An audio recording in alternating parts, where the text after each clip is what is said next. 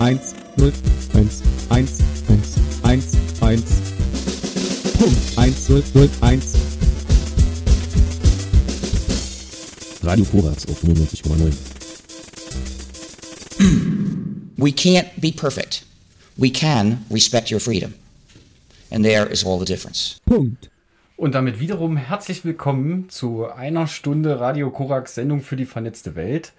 Wir wollen euch heute entführen wieder in äh, die Tiefen des Nerdtums und begrüßen euch recht herzlich zu dieser ersten Herbstsendung in diesem Jahr, kann man eigentlich sagen.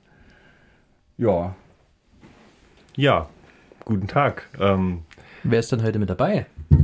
ich bin Nilo. Zu euch hat gerade der Joti gesprochen. Hallo. Davor hat der Tim gesprochen. Dann Maus ist der ist Marc auch da. Aus noch da. Und, zu wir Gast ist heute der. Ma- Der Matthias. Hallo. ja wir Hallo. begrüßen dich. Hi. Hi. Ja, zu dir kommen wir später noch. Genau, denn es gibt noch was ganz Wichtiges, was wir loswerden möchten. Normalerweise, wenn keine äh, Pandemie wäre, wären wir jetzt alle schon fleißig dabei, uns auf eine große Veranstaltung vorzubereiten, die traditionell zwischen Weihnachten und Silvester stattfindet und veranstaltet wird vom Chaos Computer Club und zwar der Chaos Communication Kongress. Dieser wird nachvollziehbarerweise dieses Jahr nicht so wie gewohnt stattfinden, sondern als RC3, also Remote Kongress. Ähm, das wird so ablaufen, dass äh, es eine dezentrale Orte gibt in ganz Deutschland und wahrscheinlich auch im Ausland verteilt, ähm, wo in lokalen Hackerspaces ähm, Programm und Aktionen für diese Veranstaltung gemacht wird und es wird verschiedene Arten und Weisen geben, wie das dann alles miteinander vernetzt ist. Ähm, das scheint also eine ganz spannende Sache zu werden und natürlich sind wir auch dabei und zwar auch wieder in Form der Chaoszone. Das ist ein Verbund von mehreren Hackspaces, die alle so sich am östlichen Rand Deutschlands befinden und auch darüber hinaus. Und wir werden auf jeden Fall wieder unter dem Label Chaoszone dort ordentlich Programm machen. Es wird Streams geben, Vorträge, ähm, remote erfahrbare äh, Assemblies, also Ausstellungen mit Interaktion auch. Ähm, und es wird eine tolle Sache. Also haltet da die Augen und Ohren offen. RC3 ähm, auf ccc.de zu finden. Cool, danke für diese Einladung. Mal, das kann ganz spannend werden. Ähm, vor allem dieser interaktive Gedanke. Mal schauen. Ähm, unser Thema heute ähm, ist der Freifunk. Ähm, mal wieder, muss man sagen. Matthias ist nicht zum ersten Mal da und hat uns schon ganz oft Rede und Antwort gestanden in vergangenen Sendungen. Ich weiß gar nicht, Joti ist eigentlich so äh, derjenige, der die Sendung im Kopf hat. Nummer 6. Nummer 6 war die erste Freifunksendung? Ja. Okay, und weißt du wann auch, wann die letzte war? Nein, aber ich habe heute mal geguckt, man kann auf sfdvw.de ja nach Text filtern und Freifunk ist der meistgenannte Tag bei uns. Also das heißt, wir haben sehr viele Sendungen. Ich glaube fast fünf oder sechs Sendungen jetzt über Freifunk und heute speziell auch nochmal Freifunk Halle.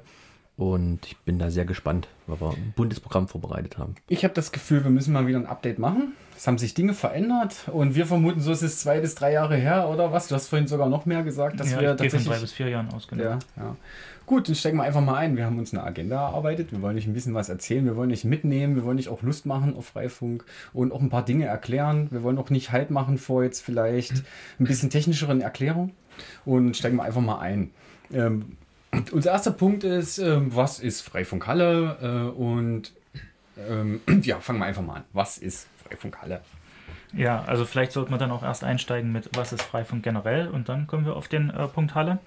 Äh, Freifunk generell ähm, geht es darum, ein äh, freies, dezentrales WLAN-Netz äh, aufzubauen, äh, möglichst stadtweit, vielleicht auch sogar ähm, im ländlichen Raum weitergefasst. Ähm, und Freifunk Halle ist halt der Ableger ähm, in äh, der Stadt Halle und auch im Umland. Ähm, so zum Beispiel haben wir einige Knoten im Saalekreis oder auch in Nienburg. Mhm. Also Freifunk, jetzt hast du gesagt, man will ein dezentrales WLAN-Netz aufbauen. Also einfach mal festhalten, wir haben ja eine Internetinfrastruktur. Ähm, ne, das besteht aus Kabeln und Satellitenlinks und so, so Kram. Und jetzt kann man zum Beispiel in Deutschland äh, legal über Grundstücksgrund, Grundstücksgrenzen hinweg in den Frequenzen des äh, ähm, WLANs funken. ähm, was habe ich denn jetzt davon, wenn ich jetzt äh, äh, so ein dezentrales Netz aufbaue? Also das klingt immer so schön und äh, aber was kann, kannst du es noch irgendwie mit einfacheren Worten fassen, was wir da eigentlich machen? Ähm, ja, da gibt es zwei Aspekte. Zum einen, ähm, die Dezentralität äh, bedeutet, dass wenn ähm, ähm die ähm, bundesweiten äh, Provider ähm, zum Beispiel ausfallen oder es da Probleme gibt, man die nicht mehr benutzen kann, dass man weiterhin kommunizieren kann in seiner lokalen äh, Wolke, das heißt hier in Halle. Ähm, der zweite Punkt ist natürlich, ähm, indem wir das offene WLAN bereitstellen, kann man auch jederzeit ins Internet gehen und so kostenlosen Zugang zum Internet haben. Hm. Also ähm, der Freifunk ist so ein bisschen sowas wie der Wasserhahn zum Internet. Also in unseren Kreisen sagen wir vielleicht gerne, das fällt aus der Luft. Das ist auf jeden Fall eine Formulierung, die ich von Markus gelernt habe. Ja, wow. ähm, so da, irgendwo fällt irgendwas raus. Das Internet fällt aus der Luft. Ähm, ich weiß nicht, ob ich jetzt schon zu weit vorgreife, aber der Freifunk in Halle es gibt einen Förderverein und eine Community, die, was, äh, die das sozusagen macht. Und ähm, der Freifunk selber ist ganz oft auch ein Internet-Service-Provider, ohne dass der eigentlich selber richtig äh, Internetinfrastruktur in dem Sinne betreibt. Ähm, jein. Ähm, natürlich äh, besteht Internetinfrastruktur äh, größtenteils aus Netzwerktechnik und auch die betreiben wir als äh, Förderverein oder auch einzelne Mitglieder ähm, oder Teile der Community. Ähm, insofern ähm, betreiben wir schon äh, Infrastruktur. Ähm, ja, es ist natürlich nicht so groß angelegt, äh, wie das Provider haben, also die bekannten Provider. Hm. Und jetzt ist es vielleicht ein Fragezeichen, wieso sind wir dann trotzdem Provider? Äh, ja, das ist äh, in der Tat etwas vorgegriffen. Ähm, da kommen wir zum Thema Störerhaftung. Ähm, die Störerhaftung ist zwar offiziell in Deutschland äh, nicht mehr vorhanden, ähm, einige äh, sagen aber, dass die Rechtslage immer noch nicht ganz eindeutig ist. Deswegen ähm, betreiben viele Freifunkvereine ähm, das Netz quasi als Internet Service Provider. Und da haben wir ähm, einfach rechtliche Sicherheit, ähm, falls etwas über das Netz passiert, ähm, dass wir nicht haftbar gemacht werden können. Hm, dass Einzelne, die eigentlich, sage ich mal, als, aus Altruismus vielleicht ihren Internet teilen, äh, nicht jetzt zum Beispiel abgemahnt werden, weil einer von vielen Nutzern sich nicht an die Regeln hält. Genau. Ein weiterer Vorteil ist, dass wir keine Wall brauchen, um da reinzukommen. Ja, wir können ja mal hier bleiben in Halle. Ne? Also du hast schon ein bisschen genannt, wo es das gibt. Ähm, es gibt eine Karte, freifunk-halle.org slash map. Map. Oder genau. war da nicht noch so ein, so ein, Index drin? Nee, nee, genau. Slash map. Also slash map funktioniert, es funktioniert auch slash map, slash index.php, es funktioniert fast alles. Ja. Genau. Okay, und auf dieser Karte ähm, kann man sehen, wie in, wo in Halle derzeit Stationen sind. Vielleicht äh, nochmal dieses kurze, wie mache ich mit, wenn ich irgendwo an meinem mobilen Gerät, an meinem Laptop oder wie auch immer ähm, die WLAN-Liste mal angucke, dann finde ich Freifunks eigentlich immer, weil die, das, das WLAN hat das immer im Namen. Bei genau. uns heißt das wie unsere Webseite www.freifunk-halle.org. Genau. Kann aber auch Freifunk sonst wie irgendwo heißen, je nachdem, wo man ist. Und das gibt es in Halle dann tatsächlich. Äh, ich sag mal so, das fühlt sich so ein bisschen an, wie ein paar Leute machen das privat bei sich zu Hause mit Nachbarn. Und es gibt aber auch größere Aufbauten. Also wenn ich hier unsere Liste so angucke, Saline, Canena, ähm, Kletterturm Thüringer Bahnhof, das sind ja äh, schon größere Projekte. Das stimmt. Ähm, die größeren Projekte sind äh, quasi dadurch gekommen, dass ähm, das Land äh, Sachsen-Anhalt gesagt hat, wir wollen diese freien äh, WLAN-Netze in Form von Freifunk fördern. Und äh, dazu kann man Fördermittel abrufen. Äh, das haben wir fleißig getan und konnten dann zum Beispiel ähm, Projekte wie die Saline, ähm, das äh, Ortsnetz in Canena oder ähm, den Thüringer Bahnhof, also den Kletterturm am Thüringer Bahnhof umsetzen. Mhm. Das heißt, da kann man jetzt einfach im Freifunk, also grundsätzlich erstmal Internet benutzen. Genau. Aber wir können ja vielleicht heute versuchen, nochmal rauszustellen, dass es auch mehr ist, als eigentlich nur das Internet von irgendwelchen Leuten zu benutzen, über diesen Layer des WLANs. Also. Aber vielleicht für die Zuhörer mal kurz ein kleiner Fun-Fact: Wer gerade auch über die Karte scrollt, auch im Radio Korax gibt es Freifunk zu empfangen.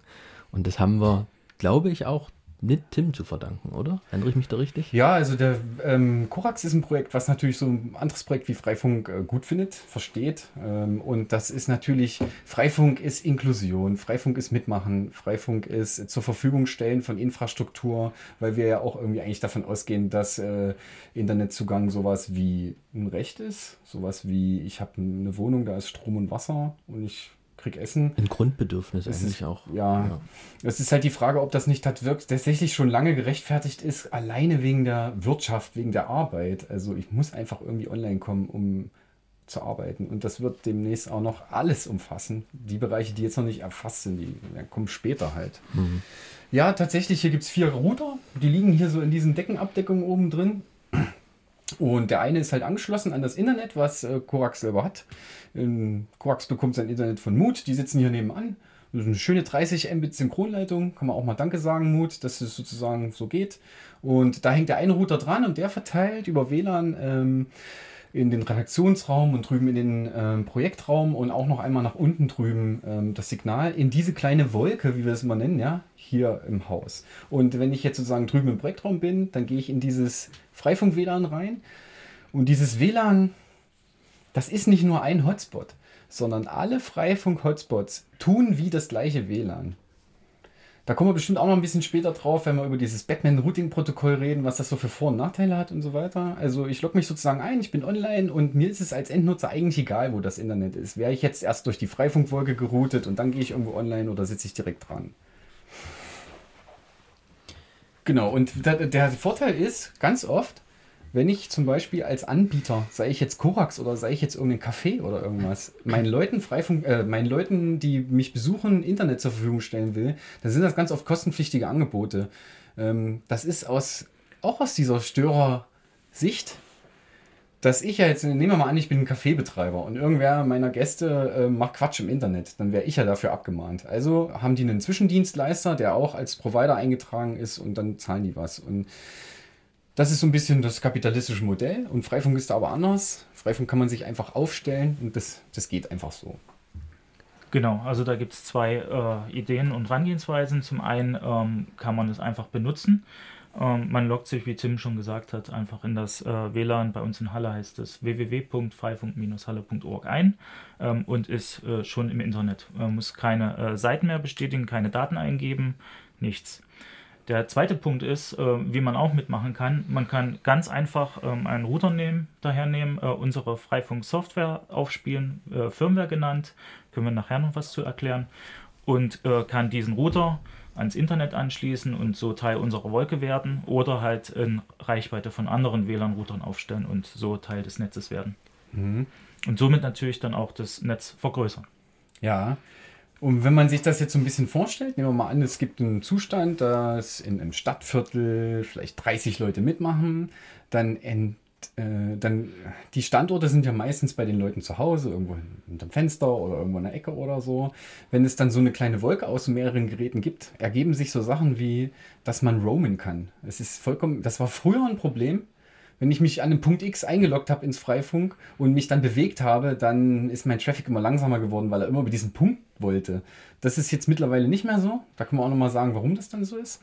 Also, genau. Äh, da sollte man vielleicht hier schon äh, eine kurze Erklärung zu abgeben, wie das funktioniert. Ähm, da, die, da das WLAN-Netz auf allen Routern gleich heißt, ähm, funktioniert äh, sogenanntes Handover. Das heißt, der WLAN-Client, also das Laptop, äh, das Telefon ähm, oder ein anderes Gerät, ähm, ist mit dem äh, Netzwerk verbunden und erkennt, okay, wenn ich mich von dem Hotspot entferne, ähm, von dem WLAN-Router entferne, wird das Signal schwächer. Erkennt aber gleichzeitig, okay, es ist noch ein anderer Router in der Nähe, der ein besseres Signal liefert und verbindet sich automatisch mit dem. Das ist das sogenannte Handover. Dann kommt jetzt Folgendes ins Spiel. Ähm, die ähm, IP-Adressen, die die Geräte zugewiesen bekommen haben, ähm, wären früher einfach an den Router zurückgegangen, ähm, wo man sich ursprünglich eingewählt hatte.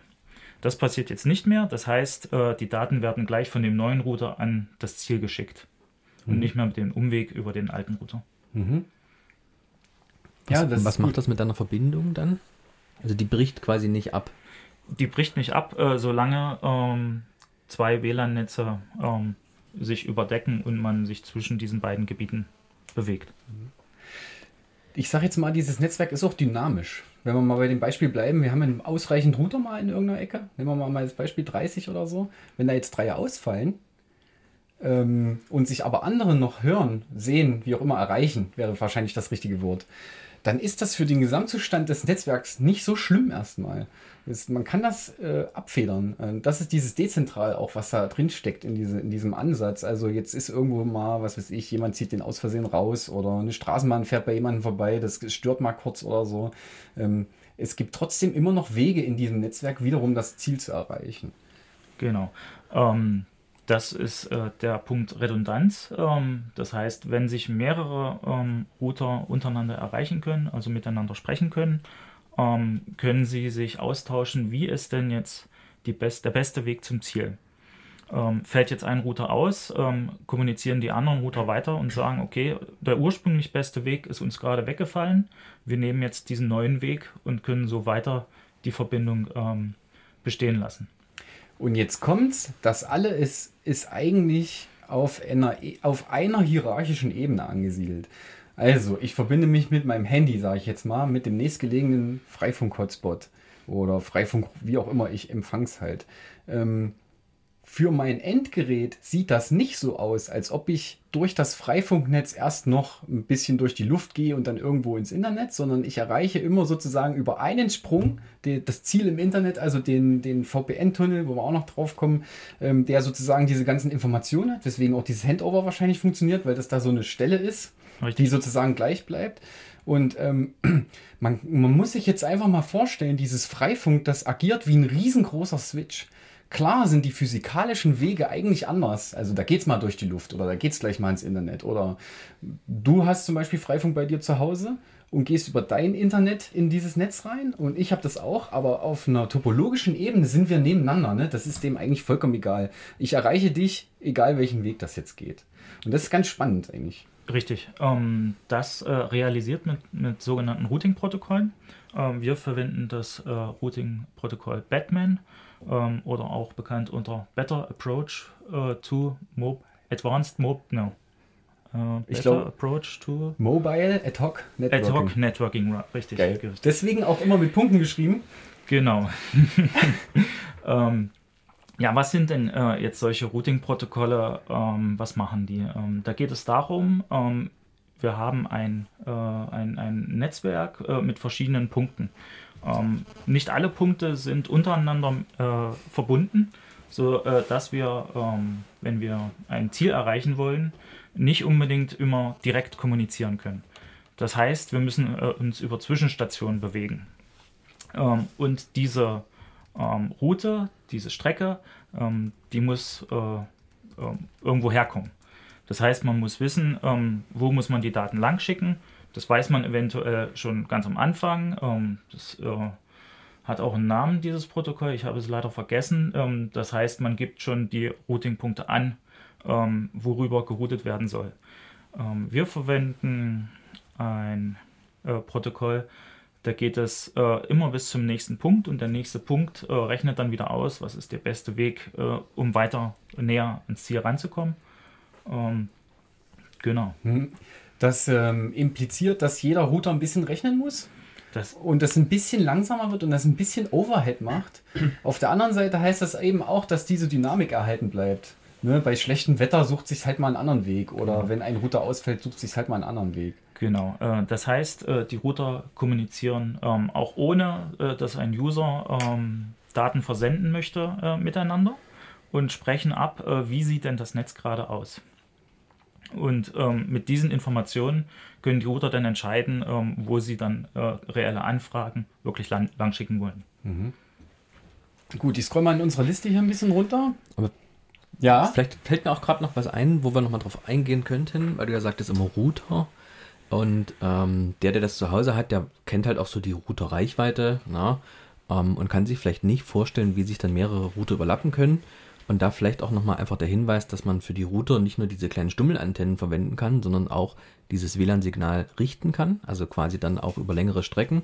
Und da kann ich mich dran erinnern, ist es auch gerade im Bereich Halle, äh, gibt es an mehreren Punkten längere Strecken, wo wirklich auch so, was kann ich, fünf Kilometer und mehr überbrückt wird. Aber vielleicht, Matthias, du wirst das bestimmt auswendig besser. Äh, ich weiß es jetzt nicht exakt auswendig, aber es sind über 10 äh, Kilometer auf jeden Fall. Äh, das geht vom ähm, Funkturm in Canena ähm, hin zum ähm, hin zum Flughafen Opin. Äh, dort haben wir auch einen äh, Standort und das sind, glaube ich, 12 Kilometer. ich mich Und das sind quasi zwei Router, die miteinander kommunizieren. Da ist dann nichts weiter dazwischen, außer quasi die blanke Luft. Genau. Ja. Und äh, das sind auch kein, also keine normalen Router, das sind spezielle Autorouter, ähm, die schon ähm, eine gerichtete Antenne integriert haben. Und äh, so kann man auch längere Verbindungen ähm, ja, herstellen. Da sehe ich jetzt auch noch eine Verbindung, nicht nur zum Flugplatz Opin nach Canena, aber auch Canena nach Bendorf. Das ist dann nochmal eine Ecke weiter in die Richtung. Oder auch, ähm, weiß ich nicht, Rigaer Straße, Canena. We weißt du, was der Punkt ist hier? In der, Ähm, in der Mitte du von der kannst da Stadt? mal draufklicken, dann äh, erfahren wir Ach es. so, ja, genau. Die, ah, die Karte hat natürlich auch Funktion. Man kann sich ein bisschen in anonym, anonyme Statistiken angucken. Was ist denn das? WT Süd. Wasserturm das Süd. Ah, ähm, Lutherplatz. Richtig. Mhm. Genau.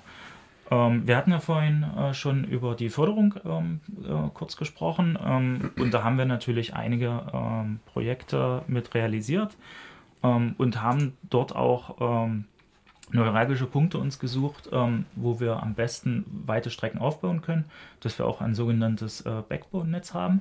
Das heißt, ähm, falls lokale Links ausfallen, dass man auch mal über weitere Strecken dann äh, immer noch zum Ziel kommen kann. So wie, äh, wie sagt das immer, mit, mit der Kirche durchs Dorf. Also, ne, man kann auch Umwege gehen, um mindestens trotzdem eine Konnektivität herzustellen. Richtig. Genau. Ähm, wollen wir vielleicht noch mal ein paar äh, Punkte nennen? Ja, warte, Ähm, ich mache die Karte nochmal hoch. Genau. Ja, lass äh, uns ruhig mal ein bisschen drauf eingehen.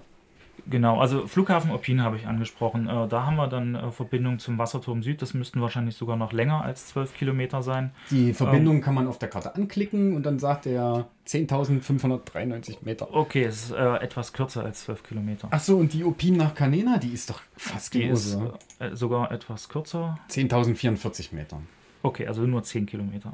Ähm, Auf der Karte sieht man auch zum Beispiel, dass der Link tatsächlich von Opin nach äh, zum Lutherplatz gerade nur zwei von 100 Paketen wirklich durchkommen.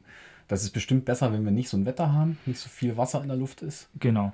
Ähm, die WLAN-Verbindungen sind natürlich auch immer sehr wetterabhängig, vor allem wenn sie äh, über lange Strecken gehen und ähm, vor allem draußen langlaufen.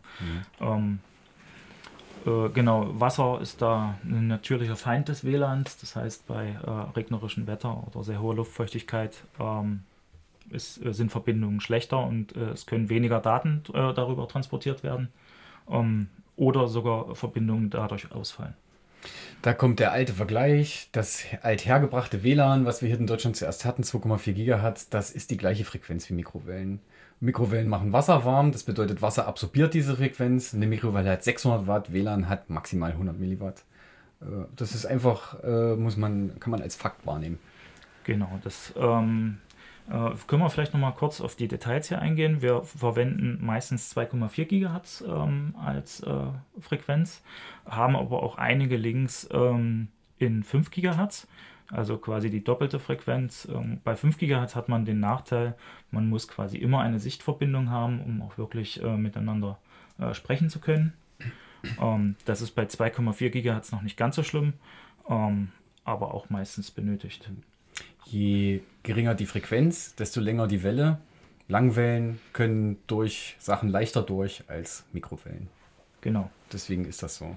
Und ähm, zu Hause jetzt, jeder hat einen Router mit einem WLAN vielleicht. Ähm, die haben meistens beides. Und wenn man nah am Router ist, wird das halt automatisch mit 5 GHz genutzt und das ist halt schneller. Deswegen macht man das.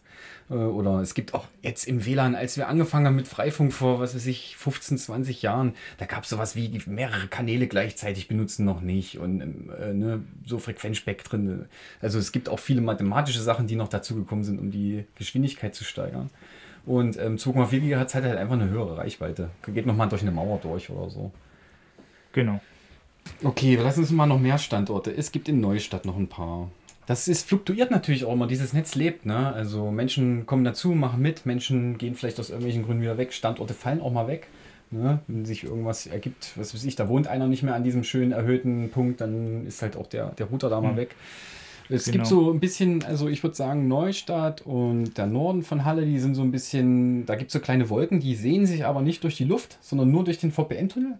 Genau. Aber im Süden der Stadt, da gibt es echt ein paar Aufbauten, ne? Und das kommt natürlich auch zugute, dass, wenn das jetzt gefördert wird vom Land und die Kommune sagt, ja, ihr könnt auf den Wasser, äh, auf den Schlauchtrockenturm von der Feuerwehr am Lutherplatz drauf oder ihr könnt an der Saline auf diesen, äh, auf das Lürmann drauf, beziehungsweise auf die, ist das, ähm, da ist doch so ein Schornstein, oder? Ja, auf dem sind wir äh, nicht. Nicht, aber ist ja genau. ein anderes erhöhtes in der Nähe so. Genau. Und dieser Kletterturm am Thüringer Bahnhof, jetzt zeigt sich, äh, Tim wohnt schon immer in Halle, weiß nicht, was das ist. Äh, ist das sozusagen so ein Freizeitpark, wo es auch ein bisschen hochgeht oder was ist Kletterturm? Genau, der Kletterturm, das ist, ähm, ähm, das ist, glaube ich, von der Interessengemeinschaft äh, Klettern ähm, Halle Löbejün. Ähm, die haben sich ein Sportgerät gewünscht ähm, und das auch äh, gefördert bekommen. Und äh, das wurde halt am Thüringer Bahnhof aufgestellt. Das ist ein äh, 20 Meter ungefähr, keine Ahnung, ähm, hoher ähm, künstlicher Turm ähm, mit Kletterelementen, sodass man da hochklettern kann. Und ähm, irgendwie kam der Kontakt zustande. Ähm, wir wurden gefragt, ob wir da Freifunk ähm, installieren möchten. Und so ist es dann zustande gekommen. Und jetzt mal konkret an so einem Standort, ganz oben drauf sind die Antennen und die Router, die das Backbone machen. Und weiter unten oder nach unten gibt es dann die Router, die sozusagen den Hotspot dort aufmachen. Richtig. Den WLAN-Hotspot, den WLAN-Spot. Genau. Ähm, also das sind quasi zwei Ebenen. Einmal die Kommunikation mit weit entfernten äh, Punkten ähm, und äh, das zweite ist ähm, ähm, im Nahbereich die äh, Clients, also Handys, Laptops anzubinden. Früher war das so, dass, also sage ich mal, früher meine ich jetzt vor 2007. 2007 kam das iPhone raus, das Telefon, was das alles verändert hat mit diesen mobilen Daten und so weiter. Vorher gab es halt auch äh, noch viel mehr Notstand als jetzt mit Vernetzung von zum Beispiel kleinen Dörfern. Ähm, und da konnte man Freifunk eben auch nur noch mal, um diesen Anwendungsfall zu nennen, benutzen. Was weiß ich, wenn man sich vorstellt, da ist ein kleines Dorf, das hat ein kleines Gewerbegebiet. An dem Gewerbegebiet liegt die einzige 16.000er DSL-Leitung. Dann gab es schon so Sachen, ähm, ich erinnere mich an Sundershausen in Thüringen irgendwo, ganz kleines Nest, 600 Leute und dann halt irgendwie 60 Freifunkknoten. Da haben die in den einen äh, Internetanschluss in Absprache miteinander mal auch eine Community gebildet, dann halt verteilt. Auch auf private Haushalte, auf andere, ähm, auf andere Businesses, also auf, was weiß ich, Praxen und Konsums und so weiter. Das passiert, das passiert oft im ländlichen Raum so, weil die Leute sich dann miteinander verstehen und absprechen. In der Stadt ist es ein bisschen anders. Gibt es viele Leute, viele Interessen. Ab- Aber vielleicht nochmal einen, einen Hinweis zu dem Kletterturm. Das ist, glaube ich, der erste, der auch autark, autark funktioniert. Ne? Alle anderen sind immer auf irgendeine Stromquelle angewiesen und er war jetzt, wenn ich mich richtig erinnere, mit Solarpanel und einem Windrad ausgestattet, sodass, wenn wirklich mal, sagen wir mal, in Halle Strom ausfällt, äh, irgendwann die Batterie der Provider von den Funkmasten ausfällt, könnte man theoretisch mit ähm, Verbindung zu dem Turm quasi mit jemand anders immer noch kommunizieren. Das ist richtig. Ähm, ob es jetzt wirklich der erste Autarke ist, weiß ich jetzt nicht. Ähm, in Halle sicherlich gibt ja nur den einen Turm. Ähm, da kann ich vielleicht kurz mal erzählen, was wir da äh, verbaut haben. Ähm, das Windrad äh, ist ein äh, Windrad, was im Optimalfall ähm, 1 Kilowatt Leistung erzeugen kann. Ähm, des Weiteren haben wir auch noch ähm, äh, Solarmodule aufgebaut. Besser gesagt ein Solarmodul, Modul, welches 400 Watt Peak leisten kann. Das heißt maximal 400 Watt auch bereitstellen kann. Und äh, damit äh, laden wir zwei Batterien äh, mit 280 Ampere-Stunden und äh, kommen so auf eine Gesamtkapazität von 6,7 ähm, Kilowattstunden, womit wir unser Freifunk in der Theorie ähm, circa sieben Tage betreiben könnten. Okay, das klingt jetzt nach so viel, aber so ein Freifunkrouter selber verbraucht ja nur 8 Watt, oder? Also wenn, wenn jetzt einer denkt, ich will mir das zu Hause mitmachen, gleich Entwarnung, nein, die Teile verbrauchen nicht 400 Watt. Das hat einfach zu tun mit dem Akkuladen Genau. und wie man Ähm, Strom speichert. Genau. Deswegen haben wir auch nur sieben Tage äh, Dauer in der Theorie. In der Praxis sieht es so aus, äh, aktuell ist wenig Sonne, das heißt, es kann wenig nachgeladen werden mit Sonne und es ist auch relativ wenig Wind, das heißt, dort kommt auch wenig zustande, ähm, sodass wir die äh, Batterien nicht vollladen können. Und so kann es eben auch passieren, ähm, dass äh, die Energie auch schon über Nacht alle sein kann, zumal an der Anlage nicht nur unsere Router dranhängen, sondern auch die Beleuchtung für den Kletterturm und die braucht einiges mehr, so dass es ähm, im Winter wahrscheinlich öfter passieren wird, dass es nachts eben ähm, ausfällt. Sind die sieben Tage schon inklusive der Beleuchtung? Nein, die sind exklusiv. Okay, okay. Das ist also ruhig eine Nummer, wo man sagen kann, hm, äh, so ist das ungefähr. Das ist auch ein interessanter Punkt mit diesem, ich habe meinen Freifunkrouter am Akku-Pack. Ähm, nehme ich mal an, ich bin in einer Gegend, wo es schon viele Freifunkstationen ringsrum gibt und ich sitze in meinem VW-Bully, keine Ahnung, schön äh, ne, mit einer Blume vorne drauf und dann habe ich halt hinten einen Akku-Pack und es gibt diese Router in, ähm, in halber Größe einer Kreditkarte. Die gibt es wirklich schon richtig klein. Also das sind jetzt nicht die Teile, die übelst viel leisten, aber man kommt online. Man sieht Internet und kann sich dann halt bewegen. Das ist total toll. Also nicht nur mit meinem Endgerät kann ich roamen, sondern ich kann auch diese Geräte durch das Netzwerk bewegen, also die, die einzelnen Richtig. Nodes. Und das kann schon mal gut sein, gerade für Festivals, Aktionen, Sachen, die nicht für immer aufgebaut werden. Ist sowas natürlich geil. Ähm, da brauche ich keinen Notstromer. Ne? Also jetzt mal idealerweise gesprochen. Natürlich brauche ich immer irgendwie Strom, aber es ginge auch mit Akku zu machen. Ja. Mir fällt jetzt äh, der nächste Schritt ein, diese Dienste in dem Netz. Also, ne, das ist auch noch so ein Punkt auf unserer Agenda. Wir reden jetzt die ganze Zeit, äh, wir haben da so eine Schicht aus WLAN zwischen dem richtigen Internet und uns. Ähm, und wir gehen halt da ins Internet. Aber grundsätzlich ist das Internet, der Internetzugang ja nur ein möglicher, eine mögliche Sache, die man an dieses Netzwerk anschließen kann. Ein weiteres Gateway, was in ein weiteres Netzwerk führt. Also eben das Internet. Aber man kann da auch eigentlich, könntest du deinen Drucker scheren und ich könnte über das Freifunk ein Dokument senden und das ausdrucken. Wir Das können, wäre möglich, ja. wir können faxen, wir können über dieses Netzwerk eigentlich auch IP-Telefonie machen. So theoretisch. Ähm, würde das schon gehen? Du hast ein Decktelefon, ich auch. Wir haben Geräte, die das übersetzen können.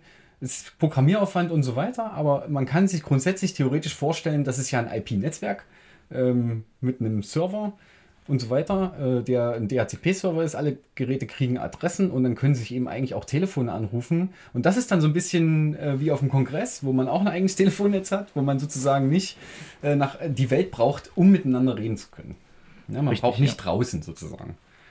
Und Genau. das kostet dann natürlich auch nichts, weil in so einem Netz wie Freifunk rechne ich dir ja nicht ab, dass du mich angerufen hast oder so. Ne? Das, Genau. Da äh, wir ja ähm, quasi äh, unbeschränkten Zugang bieten, ähm, kann ja jeder mitmachen und wir wissen auch gar nicht, wer alles konkret mitmacht, wer das äh, Netz benutzt. Ähm, somit haben wir natürlich auch keine Möglichkeit, Rechnungen zu stellen. Ja. Ähm, und wir, ja, und das, das ist, das braucht auch keine Registrierung. Ne? Es braucht auch keine Registrierung, genau. Aber ich möchte nochmal auf deine ursprüngliche Frage zurückkommen mit den Diensten. Ähm, ja, du hast jetzt äh, Telefonie erwähnt, äh, natürlich auch Videotelefonie. Ähm, alles, was man sich so da vorstellen kann, was dezentral funktioniert. Man kann auch seine eigenen Server betreiben, sodass es nicht unbedingt dezentral ähm, funktionieren muss. Zum Beispiel einen Mumble-Server, ähm, ein äh, Nextcloud, um äh, dort auch Videokonferenzen machen zu können. Ähm, dann haben wir aber natürlich auch noch andere Sachen, äh, zum Beispiel ähm, an unserem äh, Funkturm in Canena. Da möchte ich auch nochmal ganz herzlich danken an äh, den Antennenverein in Canena das, für die gute Zusammenarbeit. Ähm, dort haben wir zum Beispiel äh, Kameras installiert, wo man den Hufeisensee sehen kann. Ähm, dort haben wir auch eine Wetterstation installiert. Ähm, hat man immer die aktuellen Wetterdaten von dort. Ähm, ja, schöne Projekte. diese Aber Wetter, hm? nur im Freifunknetz ne, sind diese Sachen dann erreichbar. Das heißt, um diese schöne Webcam vom Hufi zu sehen, muss ich mir ein Freifunknetz holen oder gibt es die auch im Internet? Die gibt es auch äh, im Internet. Ähm, ja, natürlich wäre es natürlich schön, wenn man die über das Freifunk ähm, erreicht und äh, auch erreichen möchte. Ähm, wir haben aber alle Dienste, die wir haben, ähm, jedenfalls die, äh, diese die erwähnten jetzt, ähm, auch öffentlich zugänglich gemacht. Äh, die werden dann über unseren Freifunkserver, wo, wo auch die ah, Entschuldigung, wo auch die Webseite drauf läuft, ähm, zugänglich gemacht. Ähm, und die Webcams kann man erreichen unter webcam-hufeisensee.de. Mal angenommen, wenn ich jetzt so einen äh, Dienst einrichten wollen würde, wenn ich einen Freifunkrouter zu Hause habe, der hat ja auch, äh, also und mich dann damit verbinde, dann kriegt jedes Gerät von mir ja eine eigene IP. Ähm, habe ich dann ein lokales Netz mit meinen eigenen Geräten oder ist es jedes einzelne Geräte in diesem großen Freifunknetz drin? Äh, jedes einzelne Gerät. Äh, Okay, ist das heißt, ich kann von meinem Client im Freifunknetz Tims Client im Freifunknetz direkt über Freifunk erreichen, ohne im Internet zu sein. Genau, das ist Und der somit Gedanke. kann ich mir auch so Dienste einrichten, die eben dann auch nur im Freifunknetz erreichbar sind, wenn Richtig. ich das möchte. Das ist eine coole Sache. Und wenn du willst, dass es aus dem Internet geht, dann gehst du eigentlich nur zur Community und sagst, könnt ihr auf eurem Internetserver sagen, dass das weitergeleitet wird und somit hast du auch die Kontrolle jetzt, was zum Beispiel von ganz außen Ja, erreichbar also machen, Domain ist- aufzuschalten und so. Quasi wie Darknet, nur offen. Na, Offen. genau. Darknet mit einem ethischen Ansatz. Genau. Ja. Aber ähm, Matthias, du hast vorhin gesagt, es gibt keine Einschränkungen. Jetzt habe ich natürlich auch immer mal schon mich vorbereitet und was von Pico äh, Peering Agreement gelesen. Genau. Ähm, das ist quasi die, ähm, naja, nicht rechtliche Grundlage, weil ähm, dieses Dokument ähm, aus der Community heraus entstanden ist. Ähm, aber es ähm, funktioniert quasi als moralische Grundlage, ähm, wie äh, Daten im Freifunk ähm, behandelt werden. Also unter anderem äh, steht da äh, drin, dass man ähm, jederzeit Zugang äh, haben äh, soll ähm, und auch jederzeit das Netz mit äh, weiteren Routern erweitern ähm, können soll. Und ähm, diese Router sollen dann alle Daten weiterleiten. Und zwar keine unverändert, Daten unverändert. und ungespeichert. genau. Ähm, Ich lasse und durch. ungefiltert. Das Ungefiltert. noch. Ich, lasse selber durch und ich gehe davon aus, dass meine Sachen auch durchgelassen werden. Richtig. Ja. Und wir haben auch technische Vorkehrungen getroffen, dass das eigentlich auch gar nicht geht, das wegzufiltern. Ne? Also beziehungsweise Also die Standardeinstellung ist so, dass alles weitergeleitet wird, aber wenn jemand so einen Router besitzt, kann er das natürlich auch ähm, verändern, das ist klar. Ähm, aber das ist halt der moralische Ansatz hier zu sagen, okay, alle Nutzer, die sich so einen Router aufstellen, ähm, befolgen das auch. Gab es denn eigentlich nicht auch irgendwo noch eine Liste, welche Router für das Freifunknetz sinnvoll sind? Ja, die Liste Also auch die, gibt die es. technische Voraussetzung dafür? Genau, die Liste gibt es. Ähm, die findet man auf unserer Webseite. Nur kommen wir jetzt da zum ersten Problem, sagen wir mal. Ähm, denn wir haben relativ wenig Mitstreiter, die sich auch technisch dort auskennen ähm, und äh, wenig daran arbeiten können, ähm, das auch für andere Router verfügbar zu machen. Unser Problem ist aktuell, dass äh, die Standardrouter, die wir seit einigen Jahren verwenden, alle noch ähm, aus dem WLAN-Standard N kommen ähm, und diese Geräte äh, langsam nicht mehr verfügbar sind. Ähm, und somit müssen wir auf äh, AC-Geräte äh, gehen. Und da brauchen wir natürlich technische Unterstützung, dass wir ähm, auch neuere Geräte unterstützen können. Ja, es kann nämlich derzeit schon ein Problem sein, wenn man sich so einen N-Router kaufen will, muss man den über Ebay irgendwo oder gebraucht und dann sind die auch gar nicht mehr so günstig gerade. Also diese Teile, die sind eigentlich fast nichts mehr wert und bezahlst trotzdem 65 Euro. Es kann schon, muss man Glück haben, mal einen für 40 zu schießen oder so, ne? Also es gibt noch Geräte, ähm, die ähm, verfügbar sind, auch neu verfügbar, aber es wird äh, knapper, merken wir. Was ist denn mit den anderen Communities? Haben die das Problem nicht auch und kann man sich da nicht zusammenschließen? Ähm, ja, Hab, habt ihr Kontakt zu anderen Communities? äh, haben wir. Ähm, zum Beispiel ähm, zu den äh, Berlinern äh, oder zu den Harzer Freifunkern ähm, haben wir Kontakt. Ähm, ja, äh, dort wird sich auch äh, in Nicht-Pandemie-Fällen äh, getroffen, zum Beispiel beim Wireless Community Weekend oder wie äh, eingangs schon erwähnt auf dem Kongress ähm, oder dann auch auf dem Camp vom CCC. Ähm, das fällt aktuell gerade weg. Ähm, wir in Halle hätten natürlich auch die Möglichkeit mit unserem Sommerfest in Canena, welches dieses Jahr leider auch nicht stattfinden konnte. Ähm, ja, so vernetzt man sich erstmal und jetzt zum konkreten technischen. Ähm, wir benutzen auch nur Sachen, äh, die woanders entwickelt werden. Sie müssen aber immer noch angepasst werden, dass es auch ähm, mit den ganzen Einstellungen für Halle äh, passt. Und ähm, das kann auch schon mal ein bisschen frickelig sein und ähm, ja, kann dauern, bis man mal äh, was äh, Neues hinbekommt. Genau. Ja, danke auf jeden Fall für die Firmware. Also schon seit zehn Jahren oder so. Danke für die Firmware. Ja. Das ist schon gut. Also dadurch, dass du das in deiner Freizeit äh, dich damit auseinandersetzt, können halt andere klicken und nach der simplen Videoanleitung das auf ihre Router drauf tun und einfach teilhaben und sich dann sozusagen eventuell mehr dafür interessieren und auch reinkommen. Ja. Da gab es auch Veränderungen. Wollen wir da ein bisschen draufgehen? Also als Freifunk anfing in Halle 2006, 2007 oder sogar noch ein bisschen eher. Ich glaube sogar fünf schon, ja. Oder fünf. Ähm, da wurde ja noch gar nicht Batman, sondern OLSR Open Link State Routing benutzt. Und ähm, da war auch die IP-Adressvergabe für die Clients ganz anders. Ähm, das ist jetzt alles ein bisschen verändert. Und eine Veränderung, auf die ich jetzt hinaus will, ist, dass wir früher, erstmal ist der Traffic über jeden selber gegangen. Das war dann doof wegen der Störerhaftung. Dann gab es irgendwie einen VPN-Tunnel und das war aber auch irgendwie problematisch. Aber jetzt ist es ja sogar so, ähm, jetzt ist es eigentlich drauf tun, Name vom Router und eine Kontaktadresse eingeben, Reboot, fertig. Das ist also wirklich sehr, sehr wenig Aufwand für so einen Routerflash. Und ähm, aber was vielleicht ein Kritikpunkt sein kann, oder das will ich gerne mal äh, besprechen, die Verbindung von meinem Endgerät zu diesen neuartigen äh, Freifunk-Firmware-Geschichten, die ist unverschlüsselt. Es ist kein WLAN mit einem Schloss dran, man braucht kein Passwort. Man geht einfach drauf und ist in dem Netzwerk drin. Und auch der VPN-Tunnel, das liegt jetzt an jeder Community selber, aber unser VPN-Tunnel, die ganzen VPN-Tunnels von den Internetübergangsstellen vom Freifunk zum Internet zum Server hin, das ist auch ein unverschlüsselter FastD VPN-Tunnel. Ähm, warum machen wir das? Ja, äh, bleiben wir kurz beim VPN. Ähm, das machen wir aus zwei Gründen. Ähm, zum einen, ähm, also der Hauptgrund, warum wir es bei uns in Halle so eingerichtet haben, war die Geschwindigkeit der ähm, Router. Das heißt, der Router, die als Client äh, oder äh, die Clients dann angebunden haben. Ähm, die war sehr schlecht, ist teilweise immer noch sehr schlecht. Das heißt, wenn man diese VPN-Verbindungen verschlüsselt, ähm, hat man manchmal nur Datenraten von 5 oder 10 Megabit, was heutzutage extrem wenig ist und ähm, somit quasi die Usability des Netzwerks ähm, stark beeinträchtigt. Deswegen haben wir vor einiger Zeit schon entschlossen, in Halle die ähm, VPN-Verbindungen nicht zu verschlüsseln. Das hat jetzt natürlich die Implikation, dass theoretisch jeder äh, mitlesen könnte. Ähm, und da ist unser Argument, ähm, wenn man direkt im Internet ist, sind diese Verbindungen ja auch über die Provider unverschlüsselt. Das heißt, ähm, wir haben jetzt kein, keine schlechtere Sicherheit, weil es vorher auch schon so war.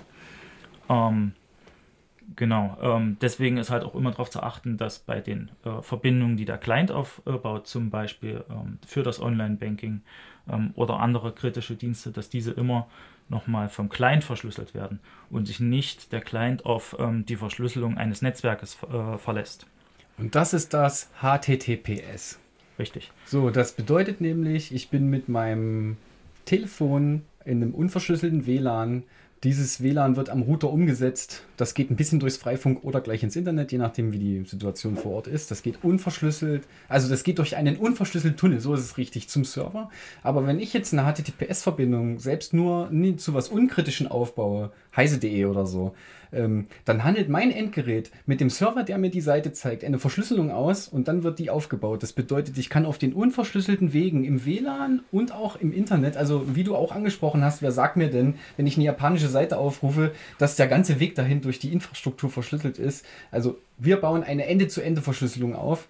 Das heißt, wenn ich jetzt jemanden malicious, also jemanden bösartiges in meinem Netzwerk hat, der das alles mitlesen will, dann sieht er nur, dann sieht er, dass da etwas ist, aber nicht, was da ist. Richtig. Und das ist sozusagen, wie das auch funktioniert äh, im, im Internet. Genau. Ähm, und dann hast du eingangs auch angesprochen, das WLAN an sich ist auch unverschlüsselt. Ähm, und äh, hier hat es wahrscheinlich schon mal jeder erlebt, äh, dass er vielleicht in einer Bar oder Kneipe war. Äh, dort gab es äh, WLAN. Man musste allerdings das Passwort beim Kellner erfragen. Hat man das Passwort, kann man natürlich auch bei allen anderen Gästen wieder mitlesen, wenn die nicht ordentlich Ende zu Ende verschlüsseln. Das ist eine Aufwandsfrage. Wir können jetzt gerne das Wi-Fi verschlüsseln, also das WLAN mit diesem Namen, aber dann würden wir überall im Internet und in der Stadt verteilen, wie das Passwort dafür wäre. Und es ist einfach nicht so aufwendig, das einfach offen zu lassen. Was Richtig. kommt, ist unterm Strich das gleiche Ergebnis. Ja. Und äh, natürlich, realistischerweise ist der Zugang dadurch leichter. Ja, genau. Ähm, das unterscheidet uns halt auch ähm, von, von anderen Anbietern, äh, zum Beispiel kommerziellen Anbietern. Dort muss man meistens entweder sich anmelden ähm, oder äh, wenigstens irgendwelche äh, AGBs äh, akzeptieren. Ähm, wir sagen, ähm, wir haben äh, Gesetze, an die muss man sich halten und äh, das muss ich jetzt nicht extra nochmal äh, mit einem Klick bestätigen. Das sollte jeder immer tun. Und es gibt ja auch viele, die das tun. Also wenn ich mich daran erinnere, gibt es ja auf der Webseite auch so eine Art Traffic-Statistik. Äh, wir hatten ja vorhin schon gesprochen, es gibt äh, VPN-Server, die den Traffic einsammeln. Es gibt drei VPN-Server. Mittlerweile Ja. sogar vier schon. Vier. Na, wenn du das so weißt, erzähl mal.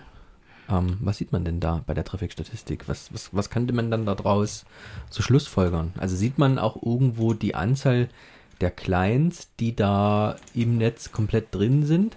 Also ich weiß, Magdeburg hat so um die 150 Knoten, glaube ich, dran.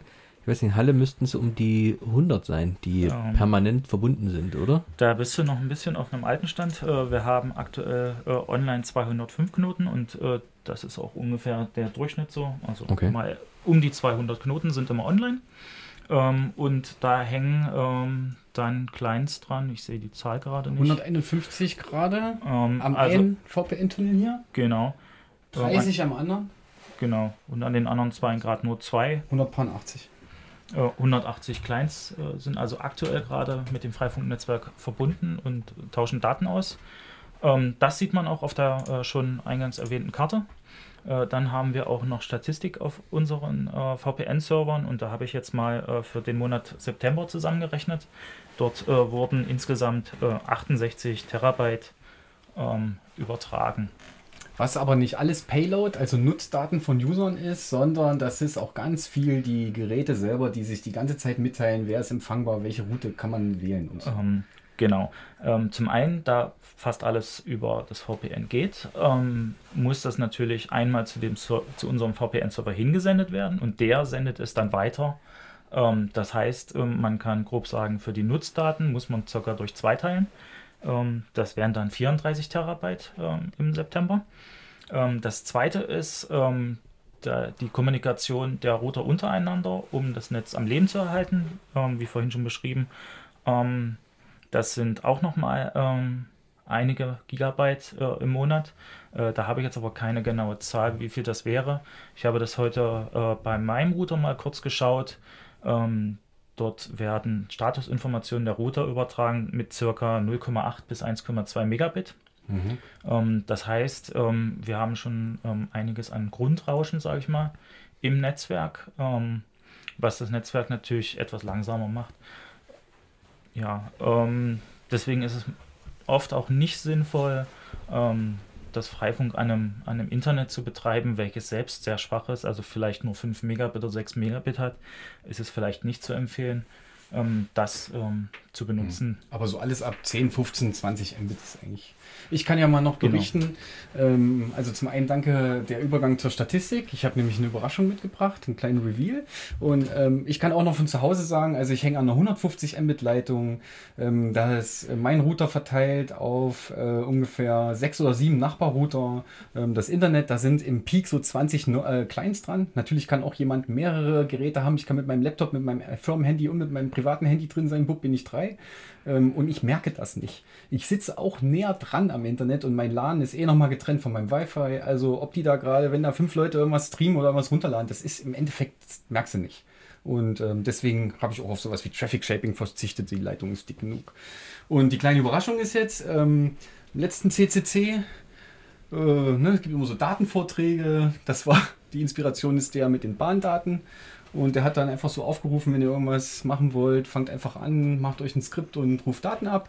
Und da ich ja mit meinem Freifunkrouter Teil des Netzwerkes bin ähm, und das alles ein riesiger Switch ist und es nur einen DHCP-Server gibt, also sozusagen der VPN-Server im Internet verteilt die ganzen Adressen, der kennt die alle, kann ich auf dem Router mit dem Befehl batcontrol, das gehört zu Batman dazu, abfragen, wie viele Clients gibt es gerade. Habe ich mir ein Skript geschrieben, der fragt das alle Viertelstunde und wir sehen jetzt gleich die Statistik, die packen wir euch dann auch in die Shownotes. Seit 13.01. diesen Jahres habe ich das gemacht und jetzt wollte ich eure Standing Ovations dafür sehen. ich habe hier sozusagen einfach nur mit LibreOffice Calc ähm, die Daten mal in ein Liniendiagramm gepackt. Der Rechner ist hier nicht so stark.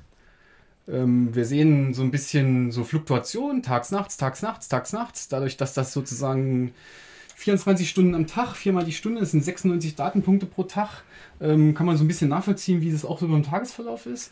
Und ähm, jetzt gibt es sozusagen über den Zeitraum Also du zählst immer nur die Teilnehmer an dem Zeitpunkt, wo du im Batman abrufst, wie viele sind gerade im Batman drin. Genau, ich frage Bat-Control T Global. Äh, Mhm. T bedeutet, äh, ruf mir Sachen ab und dann gibt es eine Liste und daran kann man noch sagen, was ist davon LAN-Verbindung, was ist davon Server, bla. Man sieht, was per Wi-Fi drin ist. Ich teste nur Wi-Fis. Wenn jemand jetzt seinen Laptop an den Freifunkrouter ansteckt mit Kabel, dann sehe ich das nicht, ähm, weil ich nicht, ich rufe nur wirklich die durch die Luft verbundenen Sachen ab. Und wir hatten in den letzten zehn Monaten einen Durchschnitt von 144. Ähm, das ist ein bisschen komisch. Ich habe da nur Ganzzahlen eingegeben und der Durchschnitt dieser ganzen Ganzzahlen hat irgendwie 12 Nachkommastellen. Äh, keine Ahnung. Ist, vielleicht ist das mal- nicht typisch für einen Durchschnitt, weil Ja, aber. Ach, weiß nicht. Ja, okay, klar. Äh, 5 durch 2 ist auch keine Ganzzahl. Ja, okay, hast recht. Ich nehme alles zurück. Mathe 6. So, was ich noch. Also, der Durchschnitt über diese Zeit waren ungefähr 144. Ne? Und äh, maximal waren 279 Mal verbunden. Das war übrigens auch am 13.10. letztens erst. Und äh, im Minimalfall waren nur drei verbunden. Vermute, da hatte mein Router auch mal die Verbindung zum Netz verloren. Und die drei waren halt bei mir und er denkt, das ist Global. Also es ist ein bisschen fehlerbehaftet, aber ähm, das können wir euch gerne irgendwie als PDF mal mit hochstellen. Das sind sozusagen keine Nutzdaten, das ist nur, wie viel war wann und nicht was. Also so Metadaten. Die spannende Frage, wenn du jetzt rauszoomen würdest äh, und man über die tägliche Schwankung auch ein Stück weit einfach mal so eine Art Trend, kann man ja sicherlich auch im, im Kalk mal, mal einrichten, dass man aus dem Diagramm den Trend macht und guckt, okay, und äh, okay, er hat gerade sehr weit rausgezoomt, man sieht schon, dass äh, es stark schwankt, aber doch auch ja, so im ersten Drittel ist noch ein Knick drin, aber ab dann geht es eigentlich permanent äh, nach oben, sodass es immer mehr werden, ne? Mhm. Oder geht das rechts noch weiter? Ah, okay, da kommt noch mehr. Noch ein bisschen mehr, ja. Ähm, das ist jetzt genau ein, nicht ganz ein Jahr, ne? Ja, zehn Monate. Okay. Es läuft aber weiter. Es ist Ja. nur einfach gestern rausgeholt worden oder. Ja. Also wir, wir können ja mal gucken, vielleicht haben wir ja auch Statistiker mit dabei, die sagen, okay, ja, mit Daten kenne ich mich äh, sehr gut aus, da mache ich auch eine schicke Grafik zu. Wer Lust hat? Ähm, sehr gerne einfach mal so eine Art Trend auch ähm, Ja, da draus Kann man vielleicht den Lockdown da ablesen? ja, den habe ich schon gesehen. Ja? Ja. Okay. Also die Rohdaten können wir bestimmt auch veröffentlichen. Ja, oder, das ist einfach, das ist ganz normal in Linux, eine Textdatei ohne, ohne Ende. Der, der, vorne steht das Datum in so einem Format, dass es alles eins ist, Mhm. Leerzeichen und dann einfach nur eine Zahl. Kann man also super easy als sonst Also wer da- irgendwas verarbeiten. Wer da Lust hat, kann sich das gerne mal anschauen. Ähm, legen wir dann natürlich auf sfdvw.de Oder schreibt uns eine ähm, zur E-Mail. aktuellen Sendung, genau, oder schreibt uns eine Mail. Da sfdvw.radiokorax.de Oder kommt auf Twitter slash sfdvwelt. genau. Okay. Aber äh, Freifunk Halle hat auch einen Twitter-Account, oder? Hat es, ja. Hat Ja. es. Also wir haben, glaube ich, heute auch was äh, auf unserem Account gepostet. Könnt ihr ja gucken, vielleicht könnt ihr bei euch noch was posten, beziehungsweise hatte ich heute auch gesehen, dass die Freifunk-Community auch immer so die einzelnen Lokalbeiträge so ein bisschen mit einsammelt. Ähm, vielleicht kann man da auch den einen oder anderen Zuhörer noch mit erreichen, wenn ihr da Lust drauf habt. Und ich habe vorhin auf der Karte gesehen, um vielleicht den nächsten Übergang hinzukriegen, im Eigenbaukombinat scheint es auch Freifunk zu geben. Und äh, dadurch, dass wir da auch regelmäßig sind, weiß ich, dass ihr letztens auf dem Dach wart. Was ist denn da passiert? Genau, das ist richtig. Ähm, wir hatten die Förderung schon öfters erwähnt. Äh, auch im Eigenbaukombinat ähm, haben wir eine Förderung beantragt, natürlich zusammen mit den Leuten vom Eigenbaukombinat. Ähm, und da ging es um zwei Teile. Einmal auch um das Freifunk-Backbone-Netz äh, zu stärken, ähm, aber auch äh, im äh, Eigenbaukombinat selbst einen schnellen Internetzugang ähm, hinlegen äh, zu können. Und äh, da wird demnächst äh, ein 1 Gigabit Synchronanschluss verfügbar sein. also richtig schnell. Ähm, genau. Und äh, da wurden die Baumaßnahmen auch, äh, um dieses Glasfaserkabel ins Eigenbaukombinat zu legen, äh, mitgefördert. Genau, und dann ergibt sich das, dass eben an diesem Internet auch ein Freifunkrouter dranhängt und man dann da auch hinkommt. Mehrere sogar. Genau. Es sind, glaube ich, mehrere. Selbst für den Garten war was geplant, wenn ich das richtig in Erinnerung Genau. Also habe. es geht darum, ähm, die, äh, alle Räume auszuleuchten ähm, und auch den Nahbereich. Ähm, ja, und da müssen einige Router installiert werden.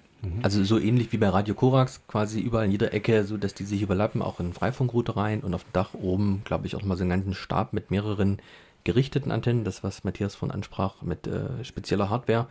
Und ich denke mal, auch von dort aus hat man dann die Chance, auch per Luft an dem neu und größer gespannten Freifunknetz sich schneller zu connecten.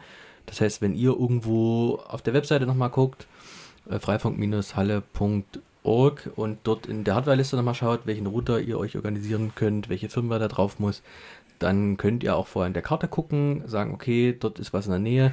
Ich weiß auch, dass nächste Woche Dienstag, der 20. Oktober, das nächste Freifunktreffen ist. Das ist ja auch immer abwechselnd und ich weiß, dass es im Eigenbaukombinat ist. Also wer da Lust hat, kann da gern vorbeischauen. Ich glaube, ihr trefft euch 20, 19 Uhr? 19 Uhr, genau. 19 Uhr. Und dort kann man sozusagen auch sich ab und zu mal Router angucken. Da wird auch so das neueste Modell mal mitgebracht. Da wird auch so ein bisschen fachmännisch ausgetauscht. Also auch wenn ihr jetzt den Aufruf von Matthias gehört habt, dass dort technische Unterstützung notwendig ist oder ihr euch einfach auch viel mehr mit der Sache nochmal beschäftigen wollt, dann kommt einfach vorbei und sprecht uns oder Matthias an, um da so ein bisschen mehr drüber zu erfahren und auch so Wissen und Energie beizusteuern. Manpower. Ähm, zum Beispiel eine Sache, die konkret ich sehe, ist, ähm, um wir nennen diese Router, die so günstig sind, wie die wir wollen ja, dass es auf günstigen Geräten geht, dass die Zugangsbeschränkung nicht so hoch ist. Dass sich so viel wie möglich Leute sowas leisten können. Aber diese sogenannten von mir oder von uns sogenannten Plaste-Router, die leisten halt so wenig, dass dann halt irgendwann schon Schluss ist. Und da kann man aber auch was machen. Und ähm, da hat sich so ein bisschen herauskristallisiert, nicht nur in Halle, die Idee kommt wahrscheinlich auch wieder von woanders, dass man Raspis benutzt als sogenannte Freifunk-Offloader.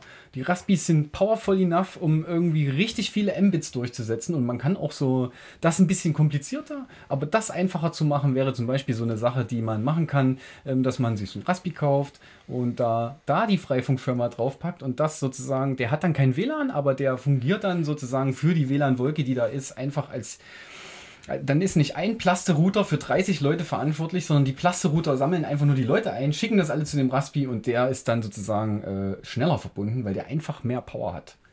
Richtig. Das ähm, sind so in Projekte, die jetzt so aktuell sind. Diese Offloader gibt es vielleicht so seit zwei, drei Jahren, diese Idee, oder zumindest mir kommt es so vor und die werden in Halle auch eingesetzt an so größeren Standorten. Ne? Richtig.